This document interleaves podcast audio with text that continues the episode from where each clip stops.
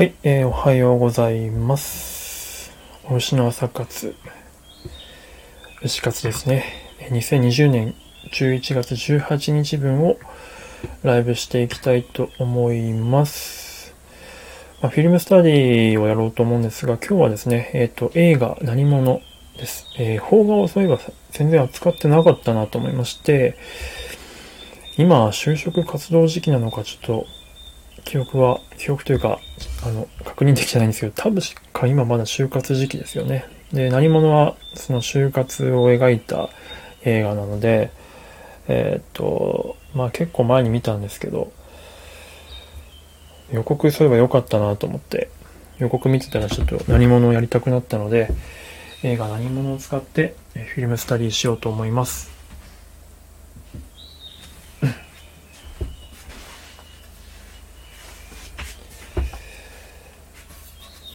あ、シンバさんおはようございます。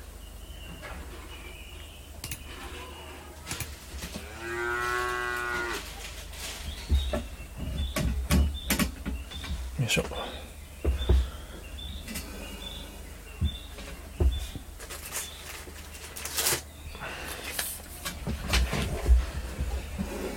はい。よいしょ。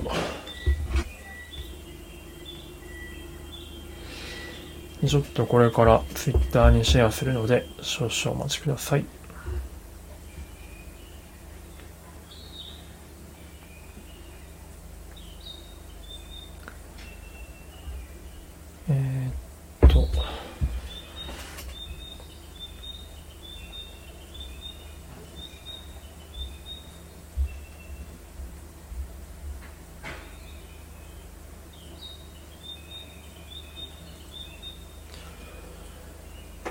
下に、は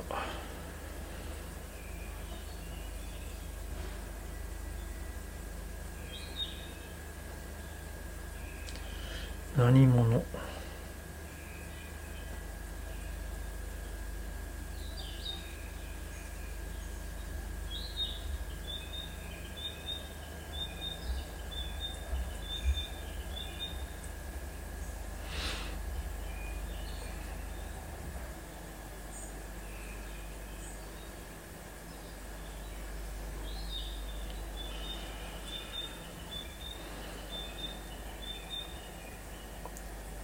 あ、しまった。とがきをミスっている。とがきっていうか、サブ隊をミスっている。昨日の呪術廻戦のものが生残ってますね。まあいいや。まあそういう時もありますね。よいしょ。あれ？ボールペンが。どこ行ったかな。で、まあ今日は何者を使って何をテーマにしていこうかなっていう感じなんですけども、まあ出てるメンバーがですね、まあとんでもないんですよ。今見ると。え佐藤健さんと有村架純さんと、え岡田将生さんと菅田将暉さんと、え二階堂ふみさん、まあ、そして山田孝之さんも出てると。とんでもない全員スターですよね。とんでもない人たちが集まった映画だなと思ってですね。まあそんな人たちが集まった時どんな化学反応が起きるんだろうっていうのはまあもちろん注目なんですけども、まあ青春映画です、まあ、すごく好きなキャッチコピーがですね、青春が終わる、で人生が始まるっていうような、これ予告ぜひ見ていただきたいんですけども、この、まあ、中田康隆さんのですね、えー、曲に乗せたこの予告、すごく、えー、っと、とってもいいので、ぜひ見ていただきたいですね。まあ、なので、まあ、この青春感のある絵と、まあ、青春が終わった時の、大人になる時の、え変化の絵を、まあ、ちょっとやっていきたいなと思いまして、やっていこうと思います。まあ、スターの人たちなので、監督もね、顔のアップを撮りたくなるんでしょうけども、まあ、ちょっと、こういった人たちのやつも撮っていこうかなと思います。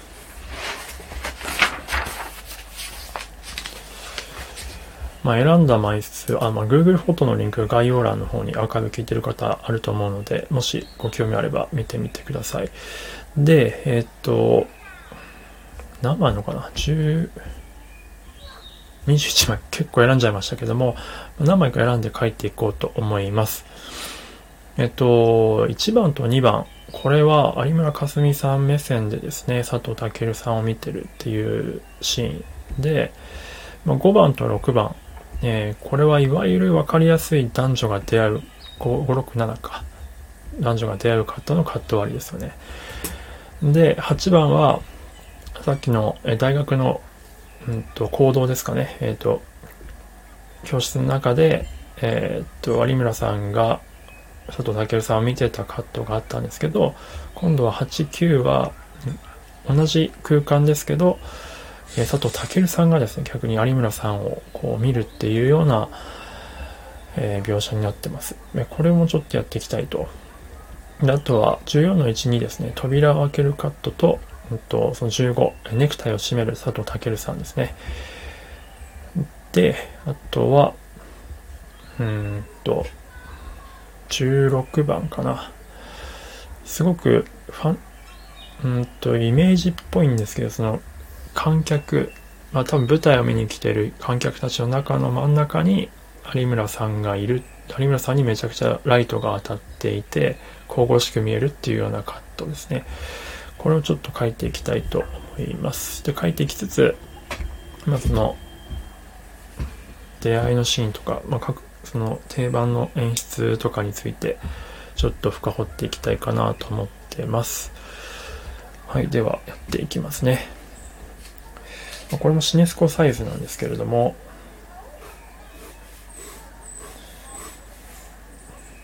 まあ、やっぱちゃんとあの三等分線のところにですね被写体があるというのがすごく重要で奥に有村さんがいて手前に、えー、と佐藤健さんの顔がで、まあ、佐藤健さんのピントはめちゃくちゃボケててピントは完全に有村さん奥の方に合ってるというような感じの構図になっています。まあ、これ前に、あの、鬼滅の刃とかでも話した円形、近形、中形っていうところをちゃんとはっきりやっぱりさせることによって絵にメリハリが出てますね。これ実写とかアニメとか関係なく、えー、メリハリが出てるという感じですね。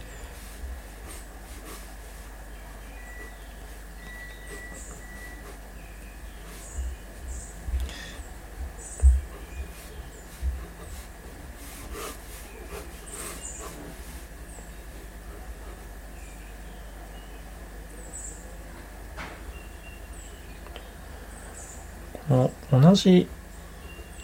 うんと時間をちょっと視点を変えて描くっていうのはすごく僕は好きでして、えっ、ー、とまあ昔はタイガードラゴンとかね、えっ、ー、と、が有名でしたけども、工藤勘さんのドラマですね。岡田さんが主役だったんですけど、まあ、あれ以来結構そういう表裏の話とかっていうのは結構きでよく見ますね。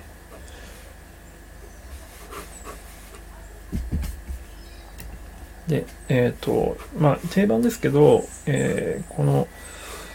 まあ最初に被写体を小さく写しておいてでそっちに観客の視線を意識させる。で手前をぼかしてですね、えー、意識させて、えー、多くの小さいキャラクターに視線を集中させてから、え観客が見たいものをちゃんと寄りで見せてあげるっていうこのカット順番っていうのはすごくスタンダードですね。まあ、仮にこれ1カット目をですね、えっと、有村さんにピント合わせずに佐藤さんにもピント合わせた状態で、えっと有村さんにの寄りをカット持ってくると、えっとそんなにですね、え効果が薄くなってしまうと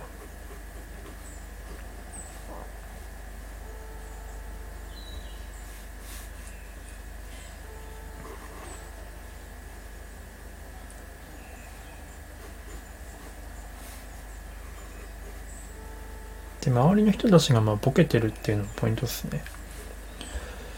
そのピントはまあ、一番の絵で言うと、ピントは合ってますけど、やっぱこう、ふわっとした光によってですね、周りの人たちは、うんと、あんまりこう、空間に溶け込んでる、まあ、あくまでモブキャラクターみたいな感じになっていまして、その有村さんと佐藤健さんの、うんと空間だよっていうのをちゃんとライティングでもやってると。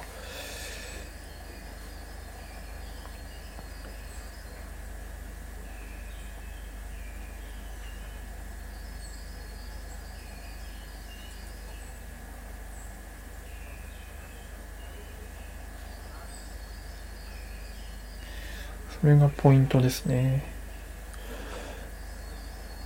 久しぶりに実写書いてるから。吉尾さんおはようございます。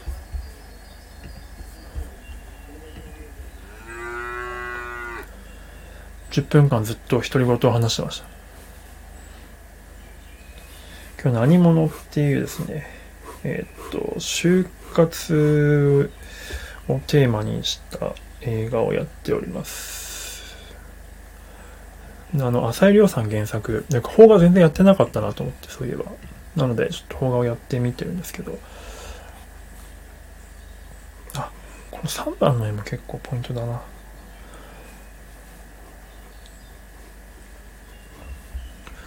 まあ、出てるメンツがですね、破壊力すごいんですよね。スターばっかり。今見ると。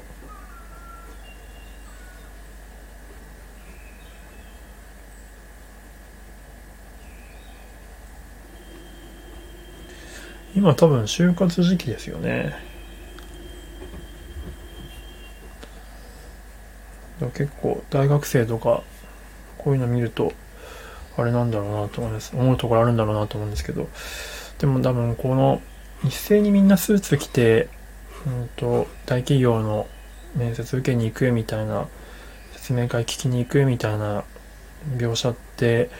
まあ多分ここ10年くらいで完全にクラシックになっちゃうんだろうなっていう気はしてますけどね。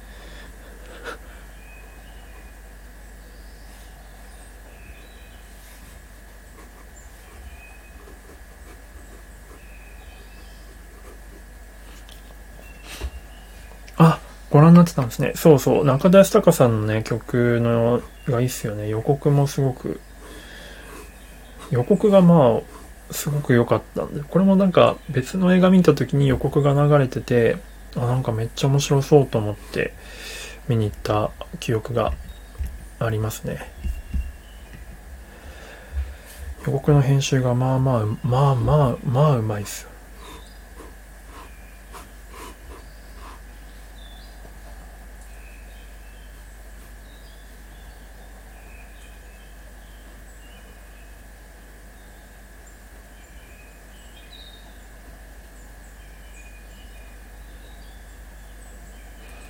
チコピーもいいんですよね。あの、キャッチコピーのカットもちょっと載せてますけども、えー、青春が終わる、人生が始まるっていうキャッチコピーすごく、めっちゃ刺さるなと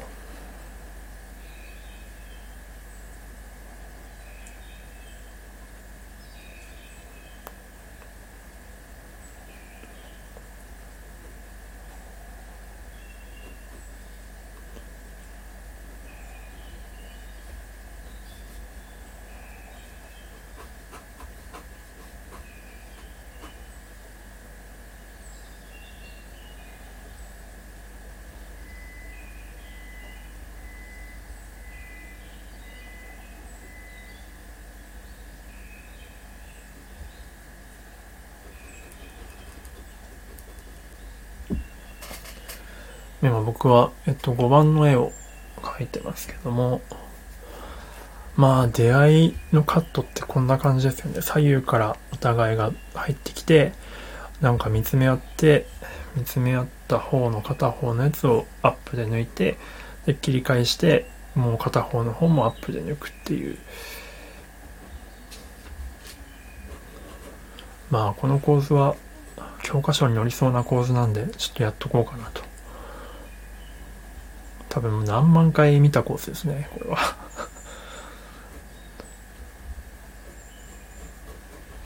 こういうのは木をてらわずにちゃんとやるっていうのは結構僕はポイントかなと思ってて。恥ずかしがらずにしっかりとこういう出会い系のやつは出会い系っていうとこへがあるな。出会いの瞬間みたいな描写はあまり木をてらわずにちゃんとスタンダードにやってあげる。でかつこんだけスターが出ているのであればそれこそまあやっぱり木をてらわずにちゃんとそのスターたちの顔をそれぞれ映してあげるっていうのはまあポイントだろうなと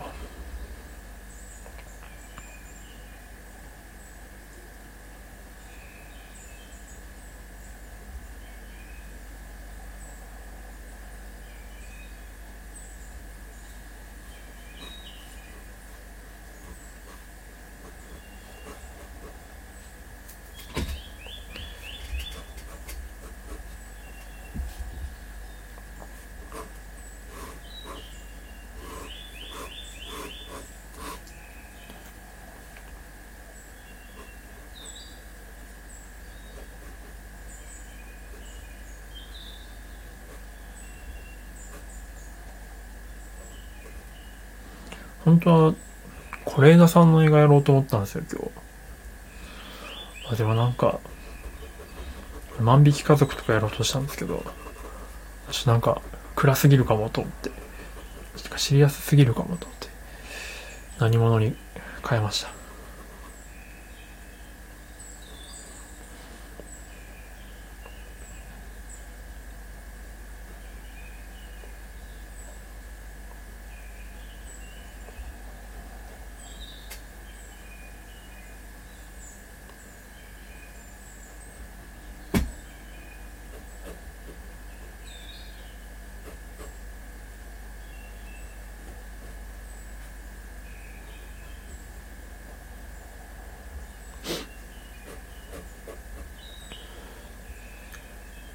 この、でしょうね。この有村さんの、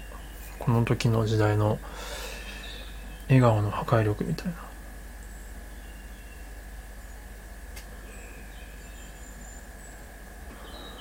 なんか、優しい笑顔にならないな。卑屈な笑顔になってしまう。僕が書くと。あ、万引き家族まだご覧になってないんですか？結果的に、キキキリンさんの遺作になったんですよね、多分あれ。もし、よければ。僕あれね、万引き家族に思い出があって、実はあれ日本で見てないんですよ、僕。スウェーデンで見たんですよね。全員、あの、スウェーデンのミニシアターみたいな、ストックホルムだったんですけど、で見たんですけど、全員スウェーデン人でね、まあ、スウェーデン人かどうかわかんないです全外国人の白人の方たちで、それに囲まれながら見るっていう、なんか一回現地の映画館で見てみたいなと思ってて、何見ようかなと思った時に、でも英語だけだとわかんねえだろうなと思ってたんで、当時は全然英語力なかったんでまだ。あ、でもなんか万引き家族やってると思って、英語字幕で日本語音声だったんで、まあ、僕、やっぱりあるあるでしょうけど、僕の笑うタイミングと、その外国人の方の笑うタイミングでずれるんですよね。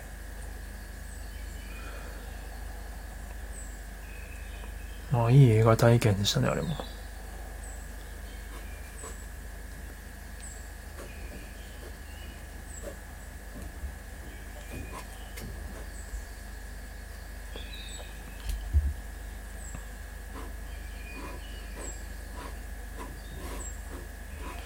万引き家族をちょうど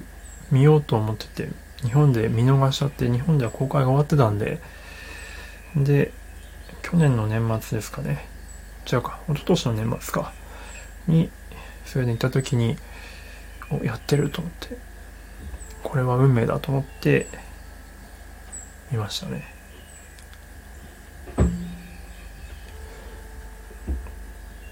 まあちょっとなんかパラサイトの回とかでも言いましたけど、まあ、この時期、あの、まあ、この時期ってのは去年、一昨年まあ、数数年です。3、4年ぐらいの時なんですけど、やっぱり、お、フラットさんおはようございます。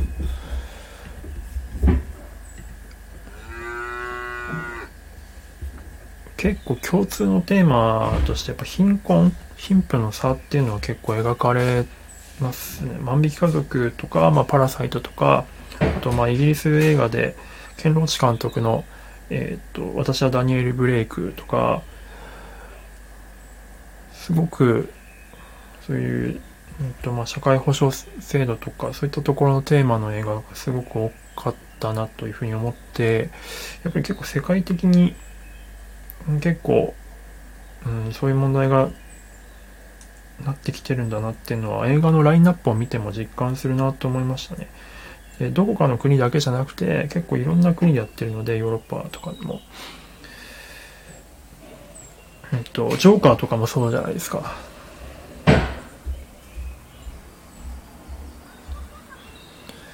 だから日本でも天気の子もそうでしたしね。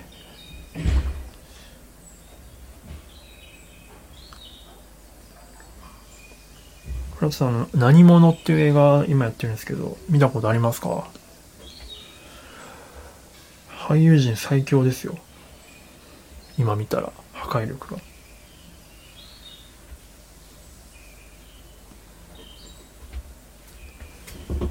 あります。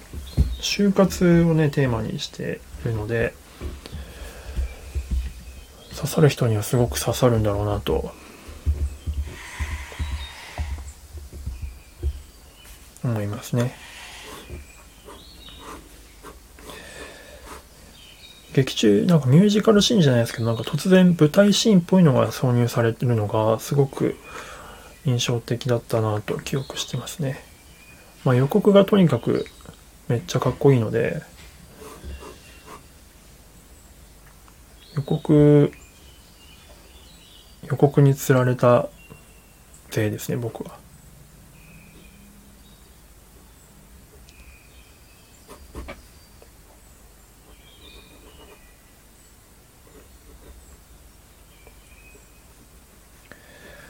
この扉を開けるカットがね、すごく良かったんですよね。予告でもいいんですけど、本編のこの扉を開けるカットは素晴らしかったなと記憶してます。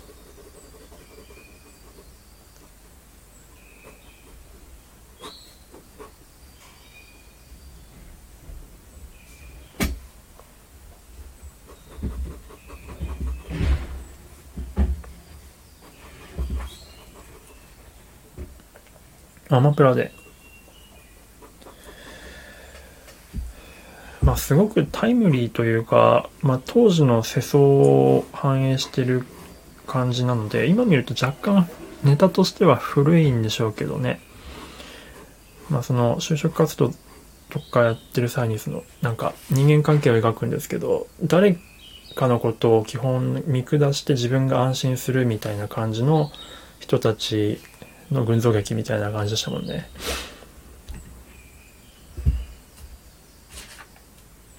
でまあ、就職活動もね、この全員が同じリクルートスーツ着て、え集団面接してとか、就職、あの、就職説明会受けに行ってみたいな描写も、まあ絶対コモディティ化するというか、多分まあ10年後見たらフルってなるんでしょうけどね。こんだけ現代の要素をつぎ込み積み込め積み込みすぎているとまあでもあと数年ぐらいは結構刺さるのかなと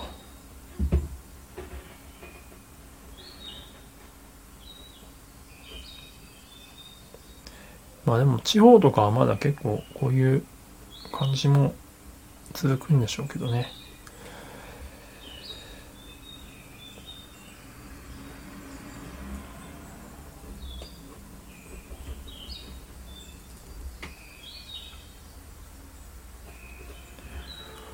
いやまあこのネクタイを締めるかってのもかっこいいっすよね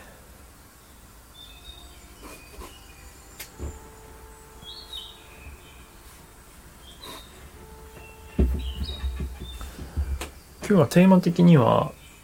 あの男女の出会いのカットの定番の描き方っていう話をさっきしてましたねまあ、そのカット終わっちゃったんですけど、書き終わってしまったんで、あれなんですが。男女が出会う時の定番の描き方は定番を外さない方がいいよねっていう感じでしたね。話としては。剣に木をてらうと、うんと失敗するので、ちゃんと分かりやすく、まあ、今回の何者のような感じで、えっと、出会うカットを引き絵で写し、で、それぞれのリアクションをそれぞれのアップで抜いてあげて、っていうその役者のリアクションの顔を見せてあげるのが、うん、まあ一番いいよねっていう。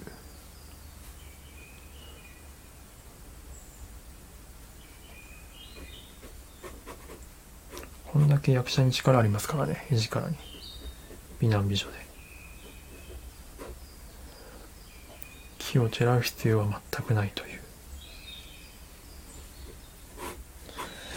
まあアニメは基本美男美女の造形なのでなので結構アニメにも適用できるかなと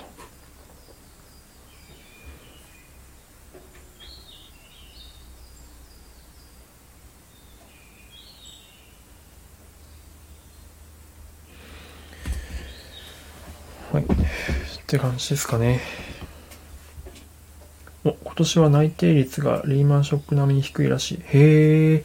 まあ、そうですよね。どこも、もう、新規で雇用する。まあ、基本的に雇用すると固定費になっちゃいますからね。それは、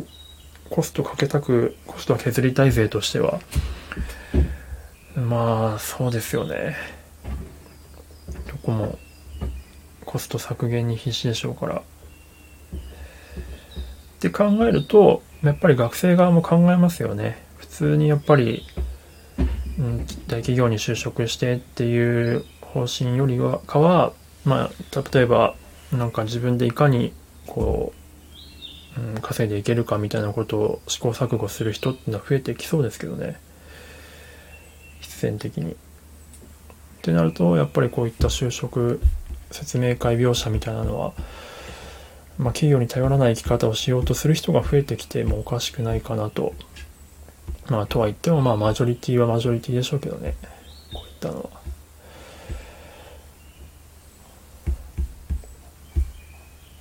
20年後の就活がどうなってるのかすごく気になりますね。なんか、就活じゃないですけど、アナとか、アナかな？ANA の人たちが野島電機野島の方に出向して研修受けるみたいなねこともやってるらしいんでまあ、N、企業はどこもかしこもいろいろと大変そうですねあ有森さんお久しぶりですおはようございますこれからお休みになられる感じでしょうかね。今日は映画何者っていう邦画をですね、ちょっと取り扱ってやっておりました。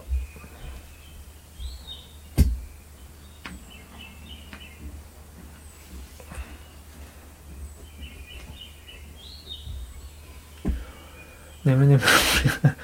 むねむは有森さんですか？いやいや、お疲れ様でした。今日も一日お疲れ様でした。この後ゆっくりお休みになっていただいてね。はい。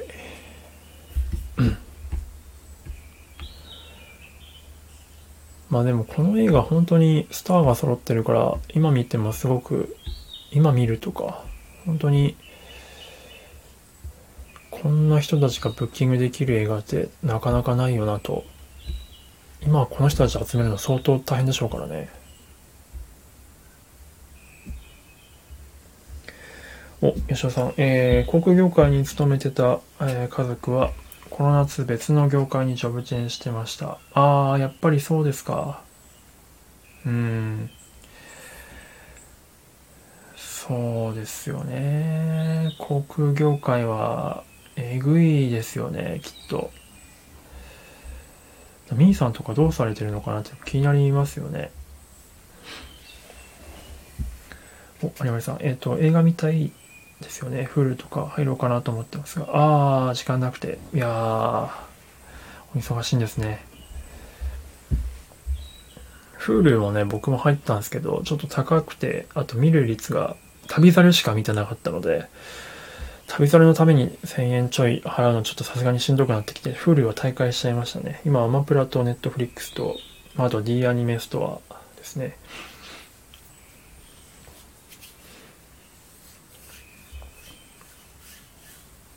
でも Hulu も最近オリジナルコンテンツ面白くなってきてるって聞いてますけどね。Hulu ももう一回なんかちょっと若干注目しつつありますけど。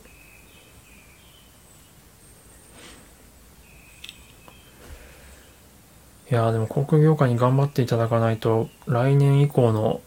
僕の旅行欲はね、満たしてくれるところがね、どうなるのか。韓国でもね、えっと、大韓航空がアシアナ航空を買収したとかありましたからね。やっぱそういう全体の業界再編がありそうですね。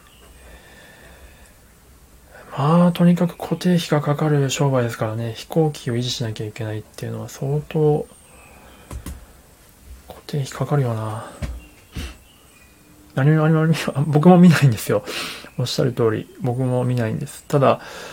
えっと、